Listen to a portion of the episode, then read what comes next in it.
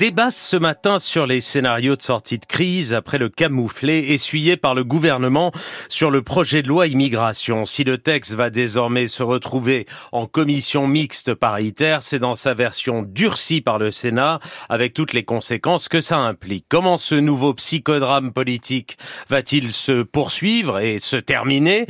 On en débat ce matin avec Alain Duhamel, éditorialiste à BFM TV, auteur du Prince balafré, Emmanuel Macron et les Gaulois très réfractaires aux éditions de l'Observatoire et avec Thomas Legrand, chroniqueur politique à Libération, producteur de Enquête de politique tous les samedis sur France Inter. Bonjour à tous les deux, merci d'être là. Avant d'essayer de voir avec vous comment va se terminer ce psychodrame, ce nouveau psychodrame politique, d'abord, qui a perdu lundi dans l'hémicycle vers 18h à votre sens? Est-ce que c'est Gérald Darmanin C'est Emmanuel Macron C'est le en même temps C'est le fonctionnement de la Ve République quand on n'a pas de majorité absolue? Qui a perdu? Alain Duhamel euh, Évidemment, symboliquement, c'est Gérald Darmanin. Euh, politiquement, c'est euh, Emmanuel Macron. Mais c'est aussi la gauche. Je pense que la gauche est la troisième victime de ce vote. Parce que finalement, ils vont avoir droit, assez vraisemblablement, à une loi qui sera nettement plus dure que celle qui était examinée. Et elle aura été nettement plus dure parce qu'ils l'auront bien voulu euh, en votant en même temps que le Rassemblement national. Thomas Legrand, vous retenez ces trois perdants, euh, Gérald Darmanin, Emmanuel Macron et la gauche, qui a pourtant fanfaronné en sortant euh, après le, le, bah, vote de la motion de rejet. Parce que je, je crains d'être d'accord pour l'instant avec Alain, et même je mettrais peut-être même la, la gauche en premier. Euh, il faut, s'intéresser à, il faut s'intéresser à ce que c'est que une motion de rejet. Personne ne connaissait vraiment ça. il faut s'y pencher. Euh, c'est une possibilité pour les parlementaires de rejeter, on l'a compris, un débat, euh, une loi avant qu'elle soit débattue, parce qu'il n'y a pas lieu, on considérerait qu'il n'y a pas lieu de débattre sur, sur la question, que c'est un sujet euh, euh, qui n'est pas important.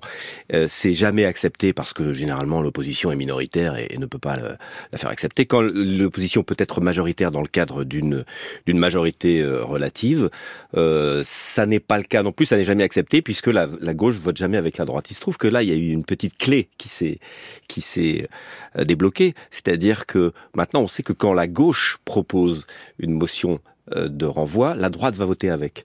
Ce qui n'était pas le cas avant, parce que c'est pas pareil qu'une motion de censure. Une motion de censure, il y a un vrai texte, et c'est difficile que la gauche et la droite votent dessus parce qu'il faut assumer le texte. Là, il n'y a pas de texte. Pourquoi, à votre sens, la gauche a perdu? La gauche a perdu. Il faudra revenir sur le sur, sur, cette sur cette notion de motion de renvoi qui peut devenir une clé de blocage complètement, puisque le débat est sur la suite. Pourquoi la gauche a perdu? Parce que parce que contrairement à ce qu'elle dit maintenant, euh, soit il n'y a pas de texte c'est ce qui est le mieux pour elle, et moi je trouve que ça serait bien aussi, soit le texte sera durci, et peut-être plus que le texte qui est sorti du Sénat. Hier, Emmanuel Macron a dénoncé en Conseil des ministres le cynisme et le jeu du pire des oppositions.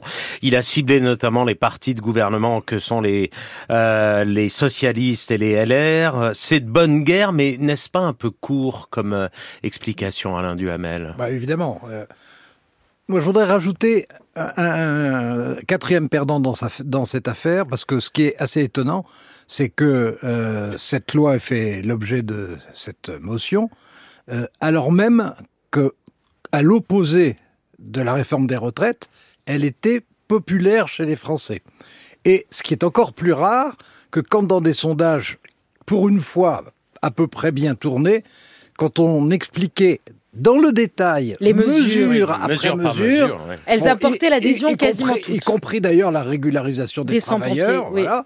Euh, les Français étaient nettement pour. Autrement dit, c'est une loi qui est repoussée alors qu'elle est populaire, alors que au moment des retraites, c'est une loi qui était impopulaire et qui finalement s'applique. bon, ça c'est aussi un dérèglement lié, parce que j'en reviens à votre question, oui, elle, était... c'est un, dérèglement Alain, évidemment... Elle était populaire et inutile, c'est-à-dire que chaque... si vous prenez, si vous prenez chaque élément de la loi, si vous prenez chaque élément de la loi, quasiment tous les éléments de la loi sont euh, tout à fait applicables sans loi. C'est-à-dire que ce qu'on voulait, ce que voulait le gouvernement, c'était pas régler le problème. Il voulait peut-être régler le problème. Il aurait pu sans la loi. Il voulait un débat sur l'immigration. Et en ce moment, un débat sur l'immigration avec euh, tout l'écosystème médiatique que vous connaissez, tout l'écosystème politique que vous connaissez, c'était dangereux. Moi, je trouve ça très bien que cette loi n'ait pas lieu. Je suis pas sûr qu'elle qu'elle soit pas votée d'ailleurs. Donc ça, ça c'est la faute de la gauche. Mais je trouve ça plutôt pas mal si, si jamais ça n'aboutit pas parce que on se passe les, les vraies questions là, c'est pas ça. Les vraies questions, on le voit bien, euh, elles, sont d'ordre économique et social, euh, l'environnement. Et, Oui. et Vous on laissez pouvait- passer non, ça, Alain non, Duhamel, les vraies questions, on c'est pouvait pas régler tout ça sans une loi. Moi, Simplement j'écoute dans toujours, la cinquième. toujours religieusement, mais je Non, non, n'en non, pense non, pas non, moins. ne- ne Et- soyez et pas en à. Et en l'occurrence, le contraire. Voilà, alors, quand, quand Thomas Legrand loi. dit les vrais problèmes, c'est pas l'immigration. Bah, Non, non, ce que vous dites sur les vrais problèmes, c'est pas l'immigration aujourd'hui. Alors d'abord, un, je ne suis pas du tout d'accord sur le fait que chacune des mesures comprises dans cette loi aurait pu être appliquée par la voie réglementaire. Je n'en suis pas Alors, du on tout va, on sûr. va pas revenir sur Non, chacune parce mais que je- on mais- pourrait, mais, euh, Mais je n'en suis pas du tout sûr. Bon. Deuxièmement, si les parlementaires et, et- et si les gouvernements euh, renoncent à faire des lois, euh, je veux dire, euh, ça pose quand même un problème sur la vocation du- des parlements. Parce que si d'un côté, euh, l'extrême droite demande en permanence euh, des référendums, d'un autre côté, si on dit là, ça pourrait être du domaine réglementaire et pas législatif, je veux dire, faut pas se plaindre à Non, ce moment-là de les- vous savez l'effacement. bien, Alain, vous l'avez déjà dénoncé, que les lois deviennent plus des affichages politiques, des effets d'annonce que une méthode de fabrication de la En norme. l'occurrence- en Et les- l'occurrence, les, lois sont non. détournées. En- et en- et en d'ailleurs, le- moment non, le plus important d'une loi, c'est le moment où elle est annoncée, non pas le moment où elle est votée. Et on sait, et on sait, je finis juste, et on sait que 50% euh, des, euh, au bout d'un an après une loi, 50% des décrets d'application ne sont jamais appliqués. On en est à la 22e loi, je crois, euh, sur euh, Sur l'immigration. Sur on peut faire de, de- de l'affichage en permanence et on peut aussi régler les problèmes par euh, décret et puis faire de la publicité pour ces décrets si on veut. Ouais, alors la publicité sur les décrets, euh, en règle générale, ça, ça, ça ne remporte pas bah un si. triomphe médiatique. hein. Bah, bah, ça, parce que- franchement, que- proposer, une co- proposer une conférence de rédaction Ouais, le bah, matin, vous- tiens, on va faire des sujets Non, sur les donc- décrets d'application. donc pour vous, je Alain, suis pas sûr que vous aurez une ovation, hein, franchement. Mais je réponds sur le fond. Je réponds, je réponds sur le fond. politique je réponds. régler les problèmes. C'est étonnant pour un centriste comme vous. Écoutez, laissez-moi d'abord, laissez-moi d'abord exprimer moi-même ce que je pense au lieu de le faire à ma place. Mais Léa, d'autant plus, d'autant plus, d'autant plus que vous ne le faites pas forcément avec équité. Bon, en, euh, en l'occurrence, euh, les Français ont un problème avec l'immigration. Bon, on a C'est décidé. intéressant. Vous n'avez pas dit il y a un problème euh, d'immigration. Vous avez dit les Français ont un Mais problème je, avec l'immigration. je, je n'ai, je vous remercie de me compléter.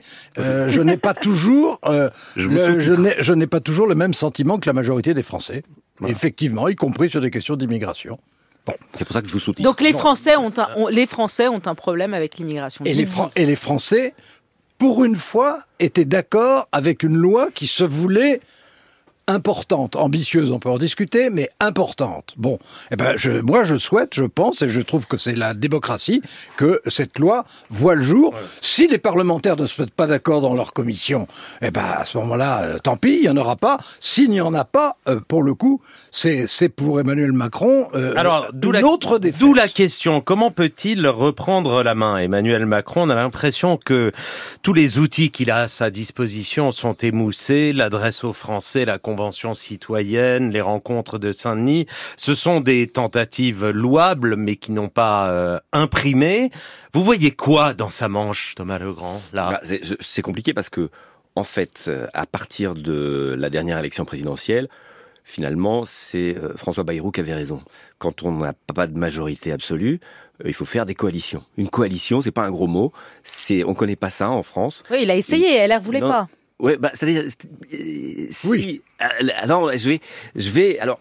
Vous savez quand LR ne oui, pas. ne voulait pas, mais Bah, ne voulait pas. Il faut qu'il y ait les conditions. Euh, moi, je suis pas spécialement euh, favorable à une, une coalition LR euh, les macronistes. C'est parce que ça penche pas en- par rapport à ce que je pense, mais euh, c'est vrai que a posteriori, on peut se demander si c'était pas une erreur politique. Je parle de stratégie et de euh, politique de ne pas nommer Madame Vautrin, Catherine Vautrin, qui était LR, parce que là, ça aurait fait une coalition cohérente et peut-être que euh, Alain Duhamel. voilà. La, Et- la nostalgie de Catherine Vautrin, je Non, je- je- je suis pas du tout nostalgique. Je- Je trouve que aujourd'hui vous êtes Surtout que c'était une question que je posais au futur. Aujourd'hui- c'est une ouais, réponse, non, non, non, Aujourd'hui, vous êtes Thomas assez Legrand est original. je voudrais, je voudrais répondre sur C'est le, facile. Je voudrais C'est répondre facile. sur le fond. Je voudrais répondre sur le fond, c'est-à-dire sur. Est-ce parle qu'il de fallait cohérence, faire- hein, je parle est-ce pas qu'il de ce que fallait- je pense. Est-ce qu'il fallait faire, est-ce qu'il fallait faire une coalition Bon, la seule coalition qui était ouverte, c'était, une- enfin ouverte, je veux dire théoriquement imaginable, c'était euh, entre LR. euh, LR et Renaissance, LR et Macron, disons les choses comme elles sont. Bon, euh, il se trouve que euh, les- la majorité des participants de Renaissance et a fortiori François Bayrou redoutait que ce deuxième mandat présidentiel soit un mandat plus à droite que le premier. Il le redoutait. Oui, d'ailleurs, Alors- François Bayrou a poussé pour que ce soit Elisabeth Borne. hein. Voilà. Bon, dans ces conditions, pourquoi diable est-ce que ce, ce serait fait une coalition avec les républicains qui, eux, sont de plus en plus à droite? Ouais. C'est serait complètement Alain paradoxal. Duhamel, moi je voudrais savoir. Mais c'était pas possible, mais c'était la seule solution. Ma question est la suivante. Euh, on a connu, vous avez connu d'ailleurs euh, mieux que moi, euh, la fin du deuxième mandat de Jacques Chirac, marqué par un immobilisme absolu. Est-ce qu'on va vers ça? Est-ce que les trois années, puisque Alors, Emmanuel alors, Macron alors, a exclu Alain pas a même connu la fin de la quatrième Je- République. Voilà. Je, je ne, je ne- bah, je suis même né sous la troisième. Euh, J'aime bien débattre avec Alain parce qu'il a l'air jeune. Alain Duhamel, Alors, on, va, je- on va vers un immobilisme total li- L'idée reçue de toute façon depuis le début du deuxième mandat présidentiel, c'est de toute façon il pourra rien faire puisqu'il est euh, majorité relative. Euh, moi, je crois, contrairement, je le reconnais à la plupart des observateurs, je crois que euh, il n'est pas évident que ce, ce quinquennat soit déjà terminé et que en réalité il reste des possibilités. Est-ce qu'ils réussiront? Ça, j'en ai pas la moindre idée. quoi, Mais je suis fait? persuadé qu'il va y avoir en janvier. D'ailleurs, Emmanuel Macron l'avait Oui. fait, euh, l'avait dit à nos confrères du Monde. Euh, je pense qu'il va y avoir. Le en moment janvier- est venu d'un rendez-vous avec la nation. Oh bah, Voilà. A-t-il dit au Panthéon Et- et- Il souhaite envoyer un message d'unité. Ah Il évoque la nécessité de rappeler la France à elle-même, à ce qu'elle est et à ce qui nous constitue. Expliquez-nous ce que ça veut dire. Alors, je pense que ça- que ça veut dire deux mais Ce choses. sera pas le cas. Je, je pense que ça veut dire deux choses. Euh, la première, c'est que euh, effectivement, euh, Emmanuel Macron a bien été obligé de constater, et à l'occasion des retraites, et à l'occasion des émeutes de juin-juillet, que la France était plus divisée et plus incertaine d'elle-même que jamais, et donc que c'est son rôle, c'est le rôle de tout président, pas simplement. Et vous lui, hein. attendez vraiment quelque chose Et- du, du- et- du- du et- mois de janvier? donc, et donc, s'il y a une prise d'opposition solennelle, etc., euh, vous savez, c'est la tradition au mois de, euh, janvier. hein.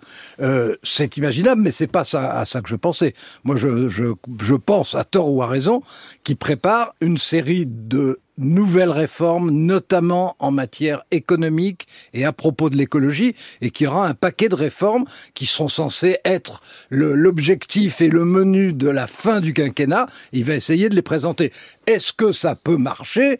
Je n'en sais rien parce Thomas que Legrand. là Ça encore, serait- là encore, il faut qu'il y ait des majorités pour les soutenir. D'un mot, Mais Thomas. je serait- pense, je pense qu'il va y avoir. Je ne dis pas ce succès, je dis cette tentative. D'un ça, mot, Thomas ça serait intéressant que ça soit sur ces thèmes-là. Effectivement, moi je crains que euh, la motion de rejet soit un précédent. Ça peut marcher sur toutes les lois maintenant que euh, on sait que la Ils droite peuvent peut y prendre goût. gauche. Ils peuvent y prendre goût. Les oppositions. Et, et ça serait et ça serait grave parce que c'est une sorte de motion de cens- censure irresponsable sans risque de dissolution et donc c'est euh, voilà c'est une arme euh, Il peut tenir trois ans et demi sans dissoudre?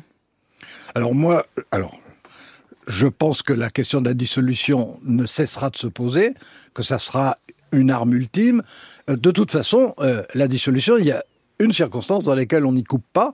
S'il se trouve, s'il se trouve qu'il y a à un moment un clivage social fort, comme on en a connu à propos des retraites, et avec un pouvoir qui est affaibli, quand le pouvoir est affaibli, et si vraiment il y a une opposition, une fracture chez les Français, la solution démocratique à ce moment-là, c'est la dissolution. Évidemment, s'il peut l'éviter, il l'évitera. Merci, à, tous les, à tous les deux. deux. Et rendez-vous en janvier. Merci Alain Duhamel, Merci. Thomas Legrand.